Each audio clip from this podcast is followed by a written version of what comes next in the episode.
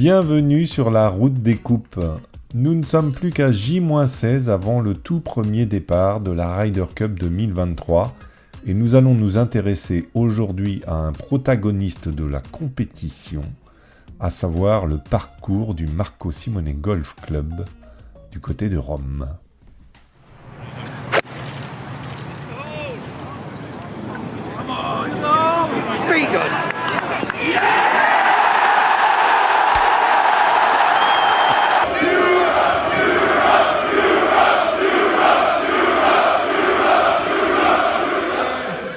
Bonjour à tous, supporters de l'Europe ou des États-Unis. Je suis Lionel Baucher et j'ai le plaisir d'être accompagné aujourd'hui par Baptiste Delors, chef d'équipe et jardinier du parcours Marco Simone à Rome. Salut Baptiste. Bonjour à tous. Bonjour. Alors Baptiste, comment vas-tu? Bah, Écoutez, ça va très très bien, très très bien, excité de l'approche de la Rider. Il manque plus que maintenant on peut compter en jours, donc euh, donc c'est cool à deux semaines euh, de la compétition à peu près, euh, où est-ce qu'on en est de, la préparation du parcours? Bah Là, on a, eu deux semaines très très très très dures, très intenses, euh, parce qu'on a accueilli hier l'équipe européenne et, vendredi et samedi dernier l'équipe américaine. Donc on a préparé, on va dire, un parcours type, type Open d'Italie, entre guillemets, parce que bon, voilà, on, on peut pas, sans les volontaires euh, à une petite équipe, on peut pas préparer le, le, parcours comme on va le faire pour la rider. Et du coup, on a, on a eu beaucoup, beaucoup de retard ces derniers mois, parce que forcément, plus on travaille et plus on voit des choses, des détails, etc. Et ces deux dernières semaines, on a énormément travaillé avec l'équipe. Et aujourd'hui, on va dire que le parcours est quand même très, très, très, très cool. Maintenant, voilà, c'est tous les détails qui nous manque euh, des petits plaquages à faire, des petites euh, parties du, du fairway à refaire ou, ou des départs ou, beaucoup de sablage, euh, du top dressing, de l'aération pour donner pour donner un peu d'air au green avant de les stresser un maximum pour la rider. C'est plein de petites choses voilà qu'on est en train de faire et qui est top et voilà et donc, tu disais que là, vous, vous étiez encore sans les bénévoles. Euh, eux arrivent quand pour vous filer un coup de main? Ils arrivent le 22, le 22 septembre. Donc, il y a 100 volontaires qui arrivent le 22 septembre, plus toute, l'équipe qu'on est. On a, on a quand même la chance d'avoir euh, quelques, quelques personnes qui, malheureusement, n'ont pas la chance de venir à la Rider, mais qui viennent euh, avant. Donc là, cette semaine, on avait trois, trois personnes. On avait deux Français et un Hollandais euh, un Finlandais, pardon, excuse-moi. Et donc, on a quand même quelques, quelques mains qui viennent nous aider. Donc, c'est cool. Hmm. Tu parlais justement des, des, Américains qui étaient venus euh, s'entraîner. On a vu quelques photos sur les, les réseaux sociaux. Euh, vous avez eu des retours de leur part? Alors, ce qui est très rigolo, ce qui est très très rigolo, c'est qu'on a préparé un parcours pour les Américains.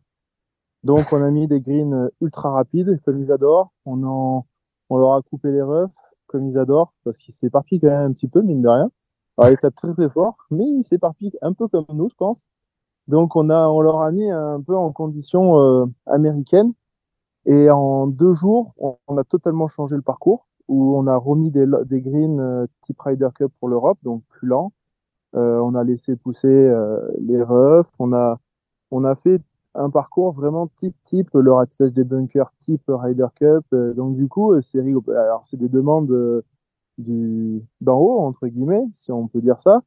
Et c'est rigolo parce que finalement, on fait tout pour. Alors j'espère qu'elle va gagner cette équipe Europe parce qu'on fait vraiment, on a vraiment fait là stratégiquement une préparation vraiment pour les Européens pour pour que les, les Américains ils arrivent et qu'ils soient un peu déstabilisés par rapport à la lenteur des greens déstabilisé par rapport à certaines choses. Donc, euh, c'était rigolo à faire. C'était un petit jeu, euh, finalement, entre nous, c'était rigolo à faire. Et, donc, euh, donc là, ce que tu nous dis, c'est que le parcours sera comme au Golf National en 2018, préparé pour favoriser, entre guillemets, les Européens qui sont censés être longs mais plus, plus droits, on va dire. Voilà, avec tout le respect que j'ai pour ceux qui ont travaillé au national, j'espère qu'on préparera mieux qu'au national.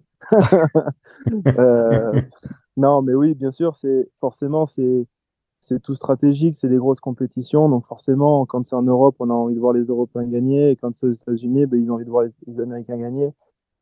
Maintenant, euh, voilà, c'est du jeu, c'est du sport, donc on verra. Mais c'est vrai qu'on avantage énormément euh, l'équipe Europe. Ouais, on va, on va essayer de tout faire pour, en tout cas. Et, quand tu parlais des, bunkers, que vous avez aussi préparé les bunkers pour, euh, pour l'Europe, c'est quoi la, la, la particularité de la préparation? Hum, c'est pas forcément, enfin, c'est plus au niveau du ratissage où on a vraiment essayé de pousser le détail au maximum avec des nouveaux râteaux, euh, donc des râteaux un peu plus gros qui ratissent un peu plus grossièrement. Euh, comparé à ce qu'on avait fait pour les Américains, on avait vraiment fait finement. Donc, euh, quand on a des stries de sable dans, dans les bunkers, on, ça va, ces stries-là, tout dépend du lie de la balle, mais euh, entre guillemets, quand on joue contre les, contre les stries du, du, du râteau, ça va peut-être freiner un petit peu la tête de club. Et en revanche, quand tu joues euh, dans le sens des, stries, ça va, ça va pas faire grand chose. Alors que si on fait un ratissage vraiment homogène et très fin, bah, c'est vachement facile de sortir une balle de bunker. Quel que soit euh, l'endroit où elle est. Ouais. C'est ça.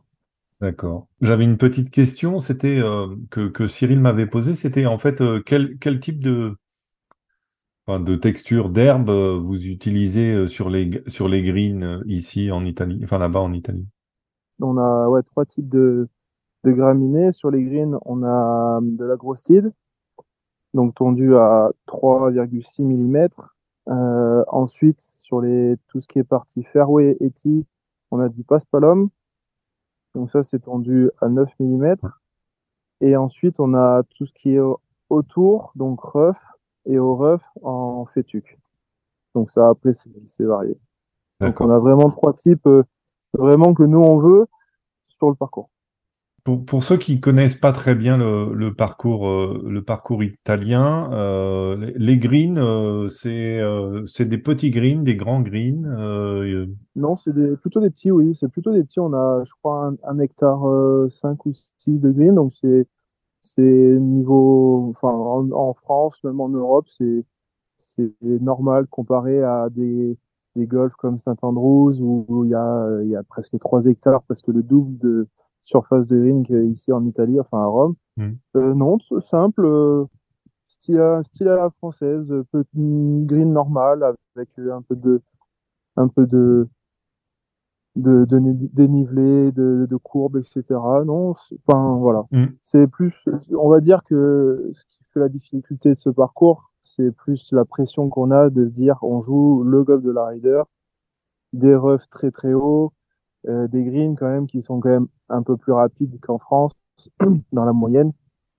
Parce que bon voilà, on, on, on essaie de d'être au top tous les jours.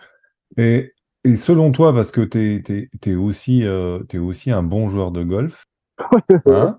je suis pas sûr mais oui bon après après avoir vu les Américains les Européens évidemment on révise un peu son son niveau mais mais quand même euh, quels sont les, les, trous qui peuvent faire la, la différence, tu sais, les fameux euh, risques reward holes ouais.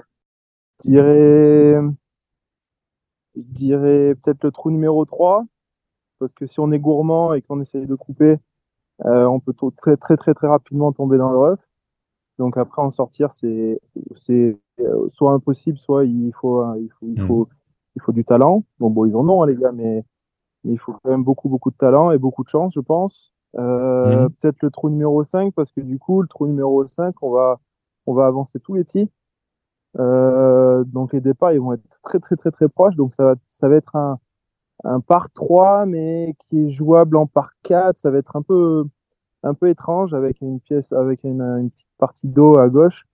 Donc euh, si les mecs tape très très fort. Euh, enfin, c'est bon, c'est attaquable pour eux, mais ça peut le 5 peut être dangereux. Et ensuite, peut-être le 11 aussi. Le 11, euh, le 11 en drive, pour en faire en bois 3, les mecs ils essaient de le toucher en bois au bois. Euh, si tu te rates, t'es un peu es un peu dans la mouise, on va dire. Et le trou numéro 14 et 15, c'est les, les 14, le 15 surtout, c'est le trou le hmm. plus dur du parcours. D'accord. Et, qu'est-ce qui en fait sa particularité? Parce qu'il n'est pas. Donc, euh, c'est un par 4 euh, de 478 yards annoncé, en tout cas, sur le site de la Ryder. Et eh bien, en fait, sur la tombée drive, il y a, ça fait comme un entonnoir.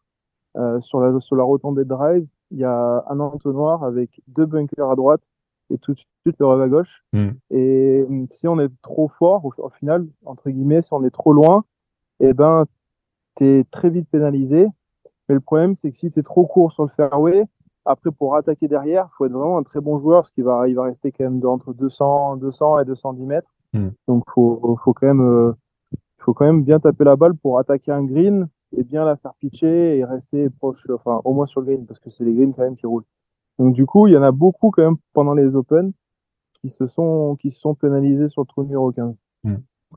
Et, justement, pour, pour ceux qui ont joué l'Open d'Italie, euh, la différence, elle est quand même, elle est quand même importante euh, lorsqu'ils vont être euh, à la Ryder Cup.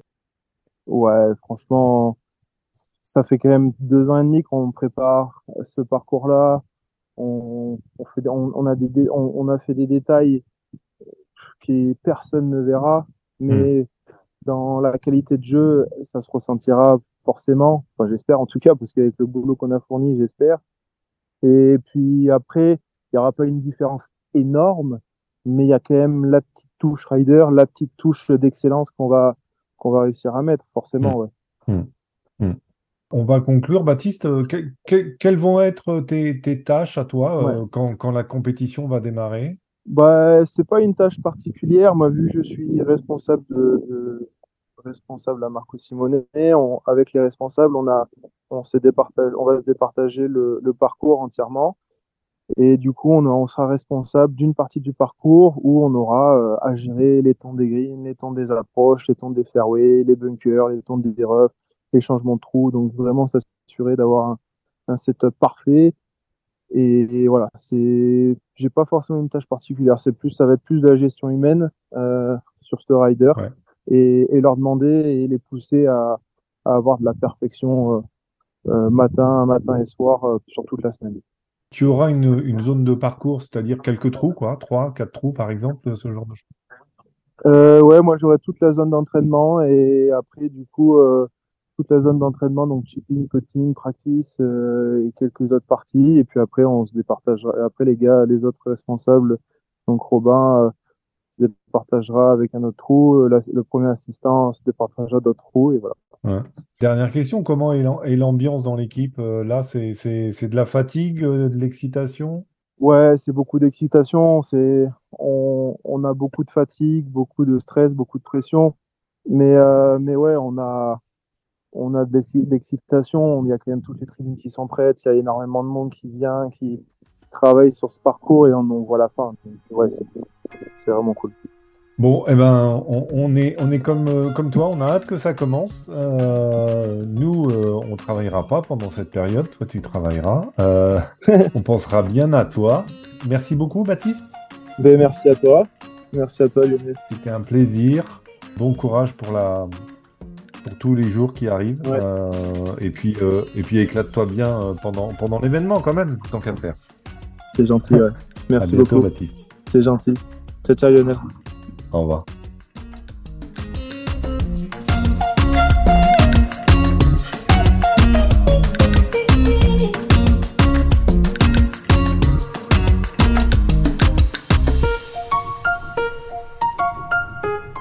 N'oubliez pas que vous pouvez retrouver les précédents épisodes de cette émission sur la route des coupes sur le site petiteballeblanche.com ou sur votre plateforme de podcasting préférée. Et comme toujours, la musique utilisée pour ce podcast est Anita Latina du groupe Le Gang.